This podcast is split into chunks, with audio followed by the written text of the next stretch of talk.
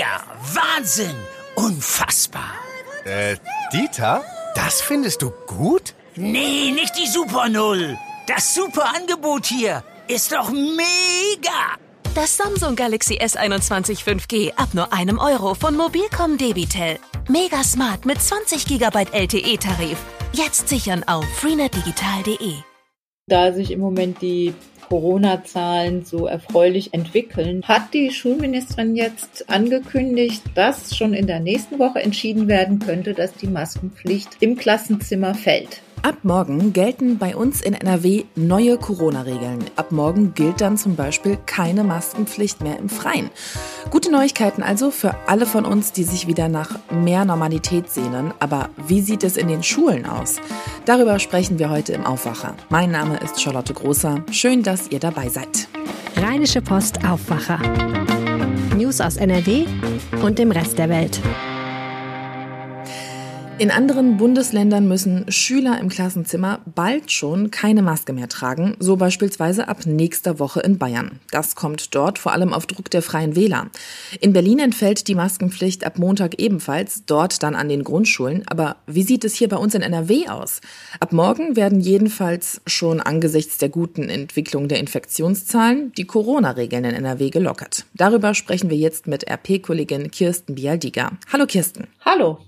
Ab morgen gelten also neue Regeln. Was genau kommt da auf uns zu? Der Gesundheitsminister Laumann hat ein wenig überraschend und eine Woche früher als bisher geplant schon mal im Gesundheitsausschuss angekündigt, dass es eine neue Corona-Schutzverordnung zum 1. Oktober geben soll. Und da gibt es ein paar wesentliche Änderungen. So viel hat er schon durchblicken lassen. Zum Beispiel müssen im Freien keine Masken mehr getragen werden in Nordrhein-Westfalen. Das ist ja ein Schritt, womit man vielleicht nicht unbedingt gerechnet hätte.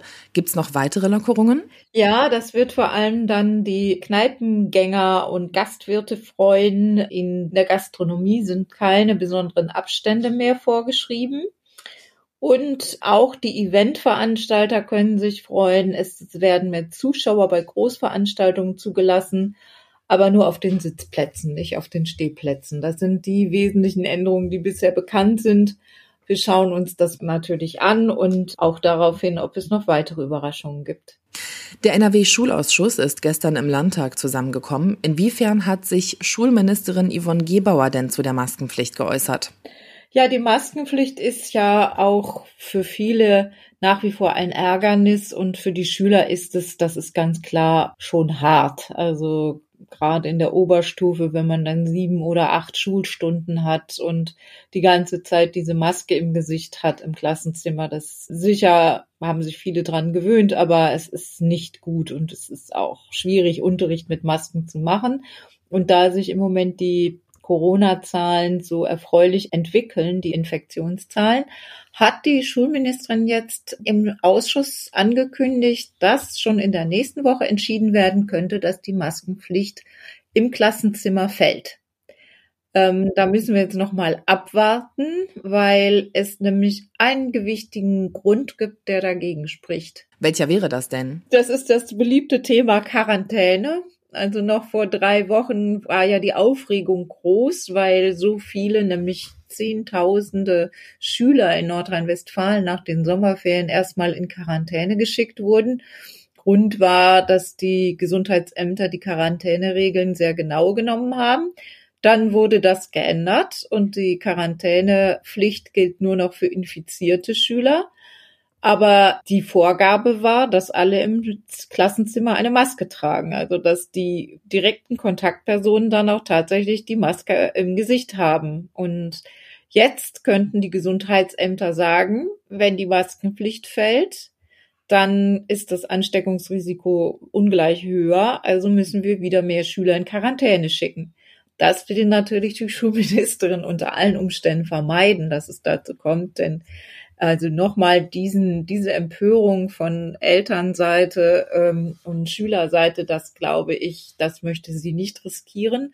Daher sind da noch einige Gespräche zu führen.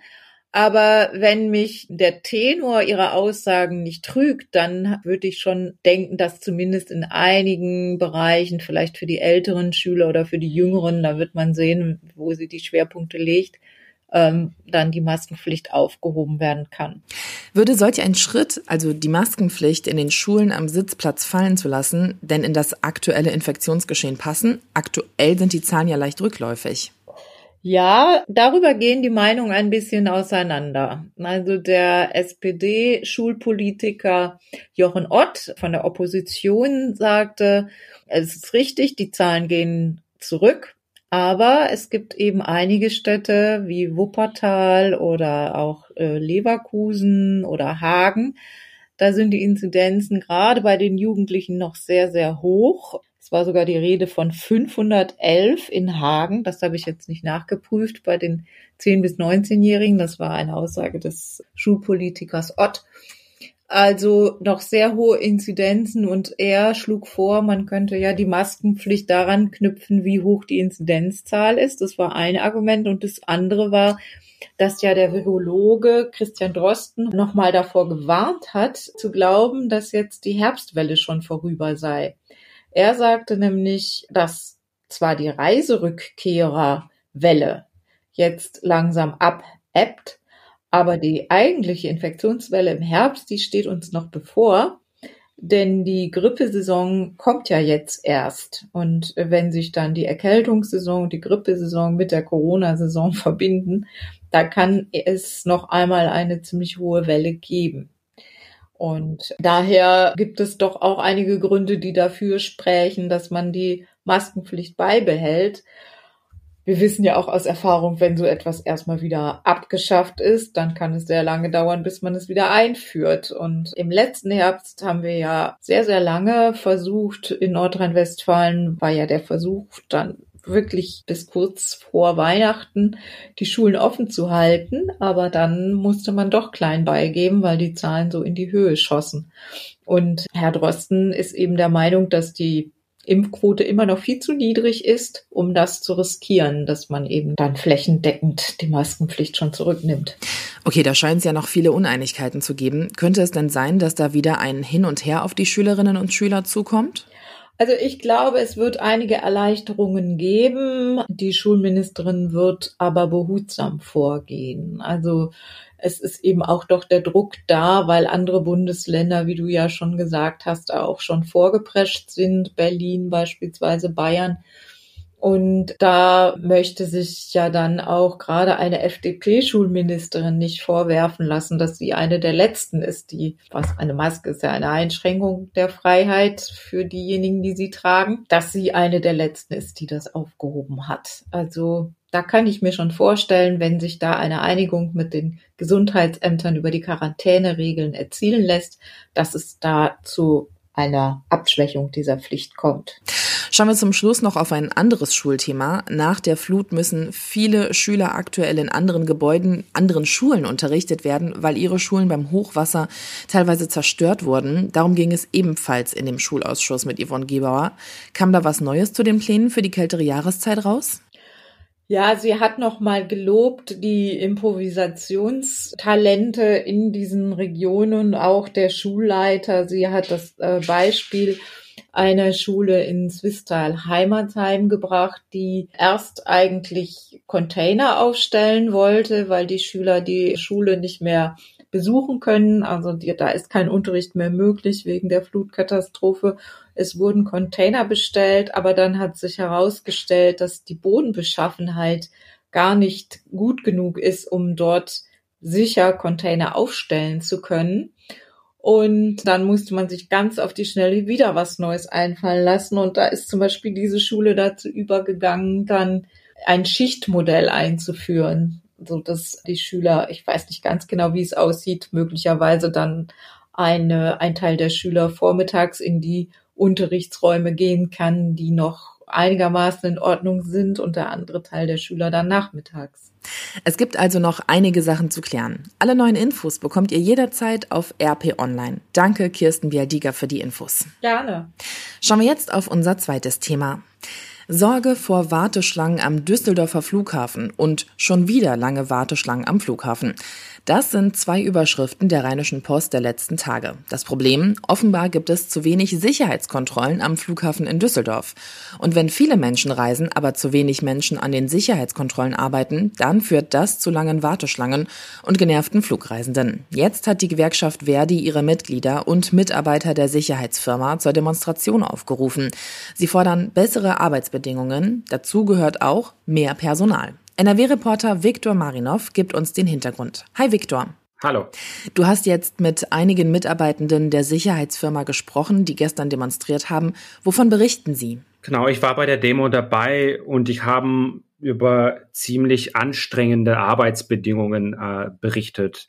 Also die haben erstmal erzählt, dass der Arbeitstag um 4 Uhr anfängt. Das ist ja am Flughafen ja noch normal. Aber die haben auch erzählt, es ist sehr heiß, es gibt sehr viele Passagiere, die genervt sind und es gibt halt einfach nicht genug Kollegen, mit denen man sich die Arbeit teilen kann. Und dadurch können die Beschäftigten weniger Pausen machen. Die kommen erst spät, wenn überhaupt, zum Essen. Und manche, das haben mir die Beschäftigten, also mehrere Beschäftigte erzählt, manche kippen dann um wegen dieser Arbeitsbelastung.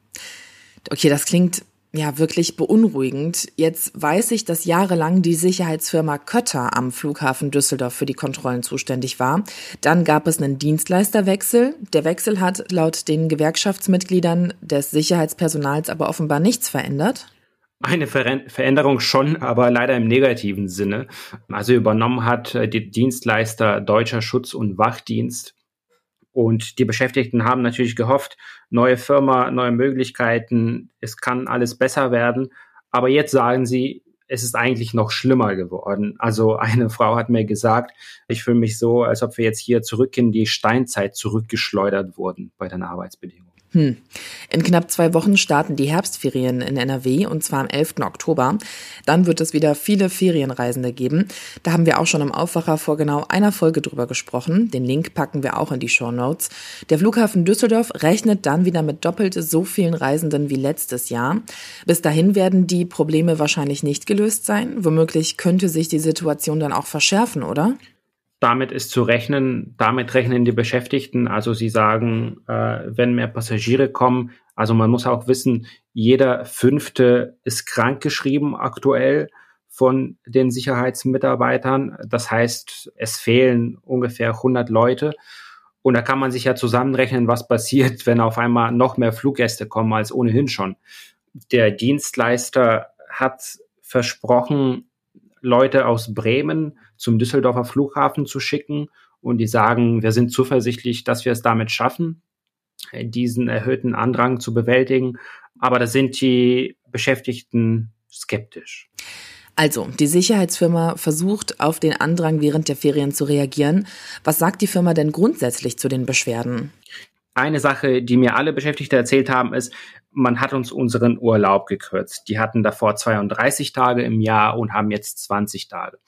Da sagt die Sicherheitsfirma, ja, das stimmt, das haben wir gemacht, aber die Leute waren auch in Kurzarbeit. Das heißt, die haben weniger gearbeitet und da erlaubt uns der Gesetzgeber auch eben entsprechend den Urlaub zu kürzen.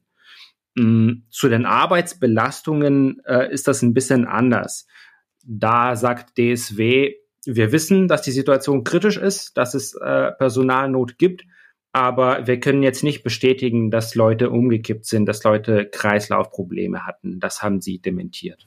Okay, also die Schilderungen von Kreislaufproblemen wegen der hohen Arbeitsbelastung bestätigen Sie nicht. Wegen der Personalsituation ist aber zumindest für die Herbstferien eine Verbesserung in Sicht?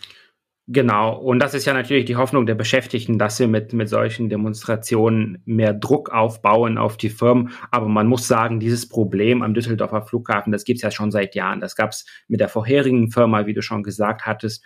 Ob sich das jetzt in ein, zwei Wochen bis zu den Herbstferien ändert, wage ich zu bezweifeln. Aber dass der Druck der Beschäftigten wirkt, das ist relativ deutlich in dem Fall, ja. Inwiefern müssen Reisende denn auf diese Situation reagieren? Wie muss ich damit umgehen, wenn ich in den Herbstferien ab Düsseldorf fliegen möchte? Also der Flughafen selbst sagt ganz banal einfach früher kommen. Wie viel früher äh, sagt der Flughafen noch nicht. Ähm, aber es ist klar, man, man soll nicht eine Stunde oder zwei Stunden vor dem Flug, wahrscheinlich lieber drei oder noch mehr Stunden davor da sein. Aber das ist auch ein bisschen eine Frage des Glücks, was für eine Zeit man erwischt. Aber man kann sagen, für Passagiere in den Herbstferien lieber zu früh kommen als zu spät.